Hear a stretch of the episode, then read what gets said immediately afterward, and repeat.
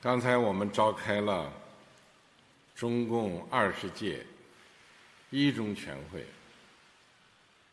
选举产生了新一届中央领导机构，选举我继续担任中共中央总书记。现在我向大家介绍其他六位常委：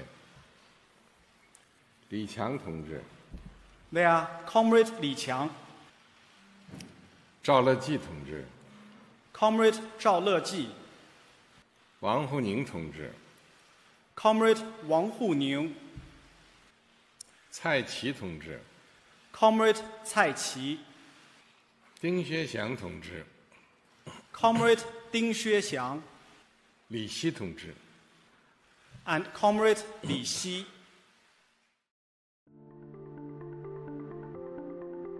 欢迎来到四零四档案馆，在这里，我们一起穿越中国数字高墙。CDT 周报是中国数字时代每周周日发布的原创栏目，分为荐读、关注、奇闻、故事等几个类别，方便读者了解过去一周时间内中国数字时代重点关注的内容。如果大家希望了解更多本期节目中提到的新闻事件或相关文章，欢迎点击节目简介中的链接。在中国数字时代网站阅读全文。十月十七日至二十三日，这一周，北京四通桥事件在中共二十大会议期间余震未了，海内外多地都出现了反对习近平连任的标语、海报，各类的抗议持续接力着，构成了延绵不绝的回响。墙内则出现了两种颇有想象力的低风险抗议方式。有网民尝试用苹果设备的隔空投送功能，在地铁、核酸检测点等人流密集处传播四通桥标语内容。这种匿名推送因难以追溯到发送者而开始受到效仿。中国部分高校开始高度警觉这种消息传播模式，甚至下达通知，要求学生人为关闭手机上的隔空投送功能。另一种抗议方式则被一些网友戏称为“新厕所革命”。在一个遍地监控的云集权国家，公共厕所可能是少有的监控盲区。于是，一些网友开始选择在厕所内留下手写的四通桥标语，并逐渐发展为使用粘性贴纸、手持喷印机等方式。很难想象，这种零星的抗议一旦形成规模，会不会在看桥员之后再促生出另一种新型职业——勘测员呢？在中共二十大会议期间，墙内舆论陷入了一种失语的状态。习近平在主持二十大广西代表团讨论当天，广西桂林不巧发生了严重山火。当地网民发现火灾的话题遭遇了微博严厉压制，但没有人可以挑明这与二十大言论维稳的相关性。类似的情况甚至包括英国首相特拉斯的辞职新闻。在平时，这位短命首相的离职会成为官媒大肆嘲讽的对象，但在二十大的特殊时期，特拉斯的主动离职恐怕会引发网民对习近平只上不下的恶意联想，因此还是全部精选评论比较安全。前《环球时报》总编胡锡进的微博评论区本周也是如此。过去一周来，老胡几乎成为了孤评人，他所有涉及二十大的微博。均被微博官方开启评论隐藏。老胡在十年前，二零一二年发表的一条微博，最近被扒出。他盛赞胡锦涛到站交班，意味着制度的建立。这让老胡在习近平连任之后表态坚决拥护的雕盘水准受到了严重影响。没有想到，胡锡进十年前一条被删除的微博，与十年后一条被禁评的微博。为人们点明了现实，指明了方向。十月二十三日，中共二十大确定的中共中央政治局常委集体亮相，外界揣测多时的人事大变动终于尘埃落定。此前网络上盛传的“习下礼上”之说惨遭打脸，中南海听床师职业或就此消亡。相反，习派人马掌控全局。此次入选常委的不仅包括曾清理低端人口的北京市委书记蔡奇，也包括今年上海封城的主要负责人上海市委书记李强。而广受网民关注的胡春华、汪洋均未入局，李克强、栗战书、韩正悉数裸退。有网民为此创作了一个地狱级笑话，说：擅长收拾高端人口的习近平，擅长收拾中端人口的李强，与擅长收拾低端人口的蔡奇一并成立了梦幻组合。只是这个组合太让人不寒而栗。微博上新出现的一个竞搜话题，应该很能代表网民对此的感受，而这个话题只有两个字：完蛋。在这一切尘埃落定后，未来的数年甚至几十年，习近平将完全掌控中国这艘大船，并大概率地把它驶向一个充满着危机与困局的黑暗未来。然而，就在二十大闭幕会议期间，坐在习近平身边的前国家主席胡锦涛突然被架离大会现场。虽然中共官方强调胡锦涛的离场原因是身体不适，但相关视频却显示胡锦涛疑似非自愿离场。这一画面也导致了人们的诸多猜测，并将之称作历史性画面。当然，这一画面尚未在国内媒体上出现。目前我们可以确认的是。在胡锦涛这位老领导整个离场过程中，仅有一个月前表态策应俄罗斯的栗战书展露了一丝人性，而被胡锦涛拍肩膀的李克强始终呆若木鸡，还短暂露出了惊讶的表情。而曾经和胡锦涛共事，还被网友组过 CP、十锦八宝的温家宝，全程无动于衷，甚至不曾回头。目前墙外已经有人将“席上礼下胡滚”的这一场面。定性为习近平的当众政变，但在以黑箱政治操作为本质特点的中共集权体制下，这样的说法真假难辨。唯有一点是相似的，在二零零八年五月十日，日本一名八岁男孩松田浩纪问胡锦涛：“你为什么想当主席？”胡锦涛答：“我本人没有想当主席，是全国人民选了我，让我当主席。”而在二零二二年十月二十三日，习近平在中共中央政治局常委中外记者会上讲到，中共二十届一中全会选举产生新一届中央领导机构，选举我继续担任中共中央总书记。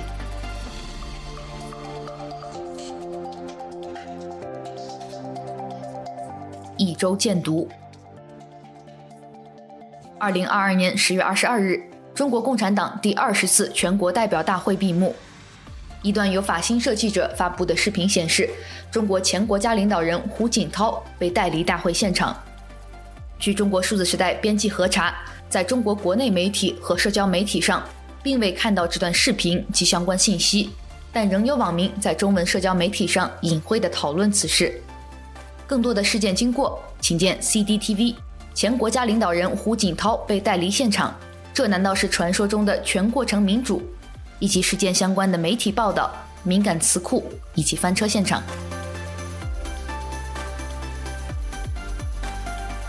无论是在流亡亦或网上，新闻工作者仍奋力地在中共控制之外报道他们挖掘的真相。即或在这个动荡不安且危险的时期，他们团结一致，为黑暗带来一点光明。这段话来自香港言论自由报告的引言。本周的 CDT 报告会，我们来关注香港独立记者无惧打压，坚持出版香港言论自由报告。非政府组织自由之家十月十八日发布的二零二二年网络自由报告，中国网络自由度连续八年全球垫底，以及澳大利亚战略政策研究所 ASPI 发布的报告，中共打造 YouTube 大外宣。粉饰其在新疆地区等地的人权侵犯，请见 CDT 报告会无法封嘴的故事，香港独立记者撰写言论自由报告外二篇。尽管中国的言论审查和舆论管控日趋严峻，国家对公民的监控也无处不在，但我们仍然可以看那些不服从的个体，顶着被删号、被约谈，甚至被监禁的风险，对不公义。勇敢发出自己的声音，中国数字时代在四零四文库栏目中长期收录这些被当局审查机制删除的声音，现在我们也把它做成了播客栏目。在第一百九十四期四零四档案馆节目中，我们选读了过去一周中引起舆论关注的三篇四零四文章，请见四零四文库。因为受够了夜晚就变成火炬，你举起了真正的自己。外二篇。二零二二年的中国影院银幕上出现了两部命途迥异的国产电影，《引入尘烟》与《万里归途》。它们反映出了当下中国电影市场的新常态：独立电影、文艺片越来越少出现在国际电影节，非主旋律电影上映越来越困难，影院黄金档期被主旋律影片所垄断，而观众对此的反馈则是用脚投票。今年的十一黄金周档期。中国影院总票房为十四点九六亿元，为二零一四年以来最差十一档。请见四零四档案馆第一百九十五期节目《不被允许的苦难：引入尘烟与中国电影的主旋律困境》。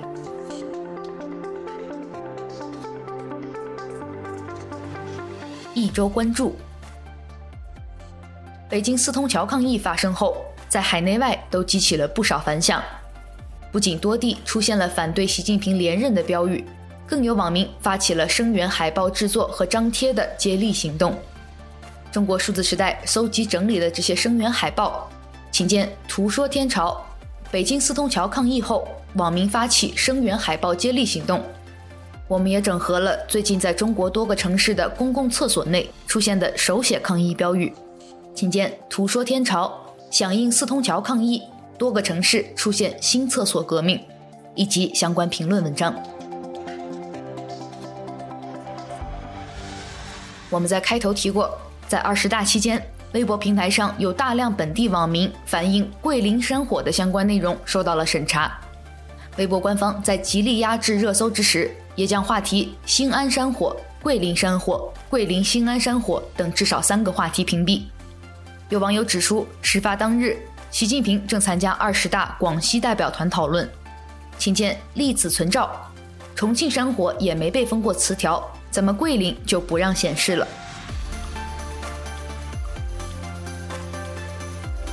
十月十七日，推特网友 YU 偷着乐曝光了多条由匿名网友投稿的校方通知。这些通知显示，在北京四通桥抗议事件发生后，有多所高校开始加强对学生的管控。以防范相关有害信息的传播以及抗议事件的发生，请见文章立此存照。以后他们会不会打印机实名制以及阉割国行 AirDrop？而说到 AirDrop，本周还有一篇文章引起了大家的关注。北京奇安信科技有限公司旗下的盘古石取证团队本周发布了一篇文章，AirDrop 取证投递设备手机号溯源现已发布。称盘古石手机取证分析系统目前已支持苹果设备的 AirDrop 溯源取证。针对其他情况下的设备，他们也提供了几乎全设备、全版本支持方案。据盘古石取证官网介绍，盘古石团队是专注电子数据取证技术研发的团队，为包括公安执法、党政机关、司法机关以及行政执法部门等提供支持与服务。而这篇文章在引起大量网友关注后，作者已将原文删除，请见相关文章。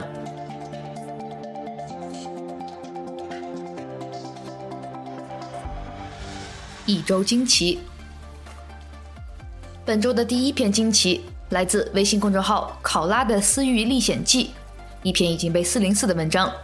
杭州东站，如果你不信任上海，作者说，杭州东站。如果你不信任上海，你可以有两种方式对待从上海回来的乘客：要么你可以拉个牌子，所有上海来的做个核酸再走；要么你也可以用一个真人版华容道，把每个从上海来的顾客卡五十分钟。请大家跟随我的目光，挑战一下杭州东站的华容道十三关吧。本周关于这样魔幻的过渡防疫场景。我们在一周惊奇栏目中还有六篇相关文章推荐。如果大家感兴趣的话，可以点击本期节目简介中的连接，在中国数字时代网站阅读相关文章。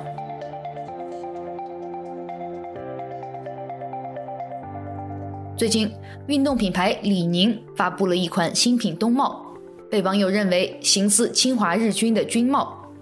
进一步的，李宁公司的某位日籍华人高管被挂出来两相结合，致使那些疑虑深重的人得了证据，认定李宁是今日公司是在打擦边球，挑衅历史定论，伤害民族感情，所以是可忍，孰不可忍。关于近期的李宁帽争议，请见来自微信公众号“旧闻评论”的文章：“李宁帽风波的本质是什么？”一周讽刺。本周的第一篇讽刺是一条微博，来自微博用户隔壁王顺顺。他说，五年前微博上提到东北，基本上都是负面评价，迷信编制、沉迷国企、考公务员等。天天玩短视频、快手，营商环境不好，没啥民营企业，债券市场违约太多，生育率较低，不热爱家乡，都润走，楼市不给力，以鹤岗代表，房价一直阴跌，年轻人躺平，好吃懒做。现在回头看，东北老铁们只是早大家一步活明白了。请见麻辣总局，东北振兴的另一种方式。大家一起成为东北。下一篇讽刺来自微信公众号“我只知道我不知道”。如果都能讲，中国喜剧感应超美。作者说，前两天又偶然看到2009年春晚小品《不差钱》，我边看边审查，这个小品放在今天八成是过不了的。如今的环境。怎么能容忍一位不男不女的演员穿着苏格兰情调登上央视？阳刚勇猛才是主流。怎么能容忍这位主角介绍自己的英文名？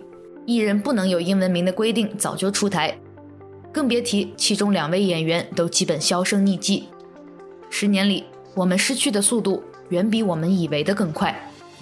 请见相关文章。本周的最后一篇讽刺。来自微信公众号“十三维度酒吧”的文章《赛尔号往事》，我们在这里分享其中的一小段。全船就这样禁言隔离了一周，这期间每个人都变成了一座孤岛，没有人知道自己的一亩三分地之外都发生了什么。就这样，大家在煎熬中等待了一个周，唯一收取消息的途径也只有安在每家每户的纽斯广播。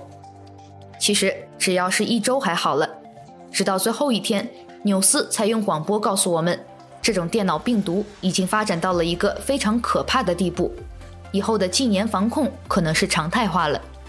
毕竟，对于我们机器人来说，信息交流是必不可少的行为，所以病毒其实是无处不在的。禁言以控制病毒就成了以后必要的工作，以后要将善意禁言常态化、动态化。不能只算那些没意义的经济账，那都是目光短浅的行为。我们要算长远的，要考虑到寻找无尽能源的宏观历程。不过，在飞船的网络上发言，便有可能传播病毒，所以对我们的禁言隔离，并不是故意为难我们，而是善意禁言。请见相关文章。一周言论。第一条言论来自作者 Tom Dick Harry 发表的文章，一名大陆警察的经历。作者说，领导拥有支配下属的绝对权力，他们的意志通过话筒、喇叭或是戳着红印的文件，一层层传达到我们之间。我们就是命令的接收者和执行者，而我们有权签署的文件只有各种协议和承诺。女警甚至在训练期间签署过一份保证不怀孕。不耽误训练任务的承诺，请见相关文章。下一条言论来自微信公众号 Free Harbor。为什么有人喜欢逃避扫码？作者说，许多人经常看到一些负面新闻，他们常常疑惑为什么当事人那么听话，都被压制到了极点，也不知道逃跑或者反抗。其实，当事人对这种技术。及扫码全能性的恐惧，应该是一个相当主要的原因。因为长期处于被威慑的恐惧之中，感到自己的一切，甚至是所思所想，都会被对方掌握，所以一旦出事了，就感到自己只有死路一条。然而，这也是一个巨大的误解。实际上，它不仅不是全能的，甚至是愚蠢的。这不需要我们专门去研究相关技术的原理，而只需要我们保持有一定的推理能力和对社会的观察能力。当然，更为重要的还有在思想和道义上怀疑他，甚至是轻视、蔑视他的信心。躲避扫码的习惯，也只是为了培养这一点，即不断地在思想上提醒自己，它是荒谬的。请见相关文章。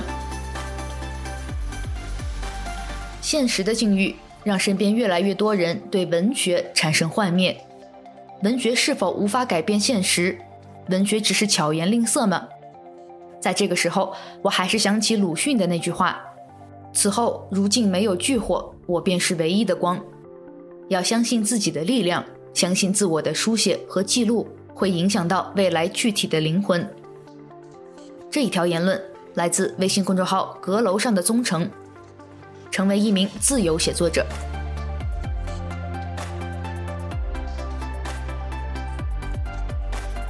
下面一周故事。本周我们有两则故事要推荐。第一个故事来自微信公众号“三辉图书”。每个离开的人都是对的，留下来的人同样如此。一九五六年，匈牙利十月革命爆发时，作家哲尔吉·康拉德是一名即将毕业的大学生。他亲身参与了那场运动，虽然事后自称只是拿着枪走走，并没有真正使用它们。运动结束后，大量亲人朋友选择离开匈牙利，康拉德则留了下来。这篇文章中节选了康拉德本人讲述自己经历的文字，请见相关文章。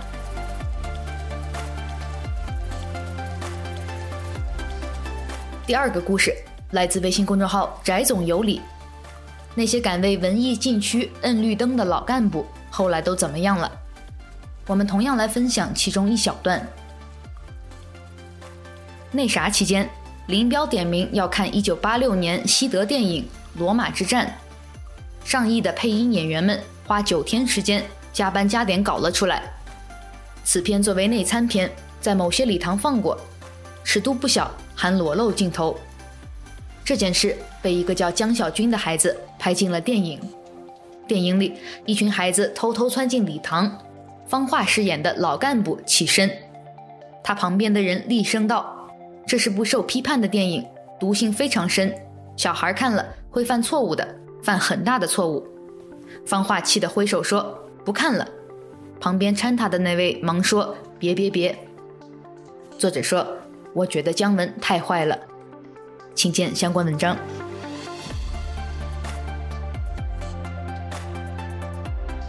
最后一周视频。二零二二年九月二十六日。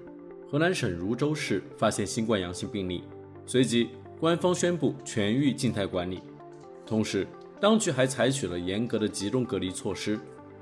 十月十六日，一段视频在中文互联网上流传，视频中一位少女在床上发烧抽搐。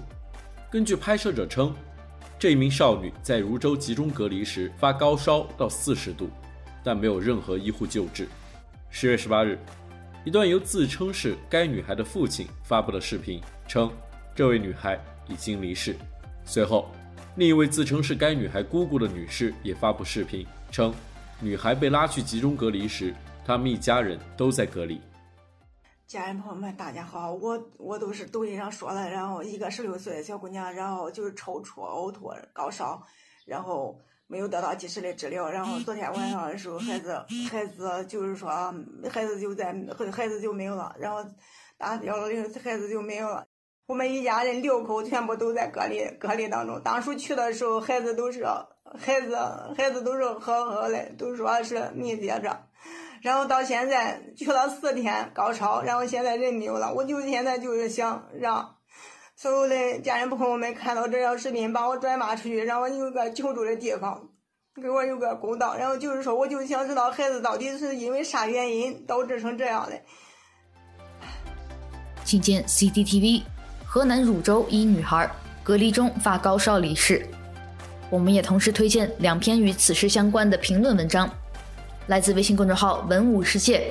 在隔离点发烧的十四岁汝州女孩死亡，是否延误送医所致？应该彻查。以及来自微信公众号“鸡蛋 bot” 的文章：花一个月抓怪鱼的汝州，为什么救不了一位发高烧的小女孩？请见相关文章。十月十六日，中国共产党第二十次全国代表大会开幕。一些在中文互联网上流传的群聊截图显示，中国多地学校要求学生观看二十大开幕式直播，而另一些流传的视频也显示，多地学校组织学生集体观看开幕式直播。我叫谢春涛，来自中央党校国家行政学院，一直从事干部教育工作。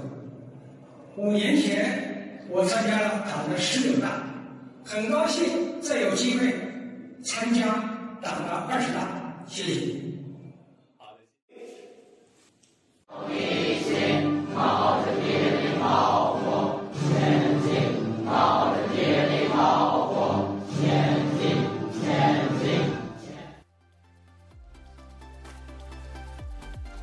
请见 CCTV，中国多地学生被要求观看二十大开幕式直播。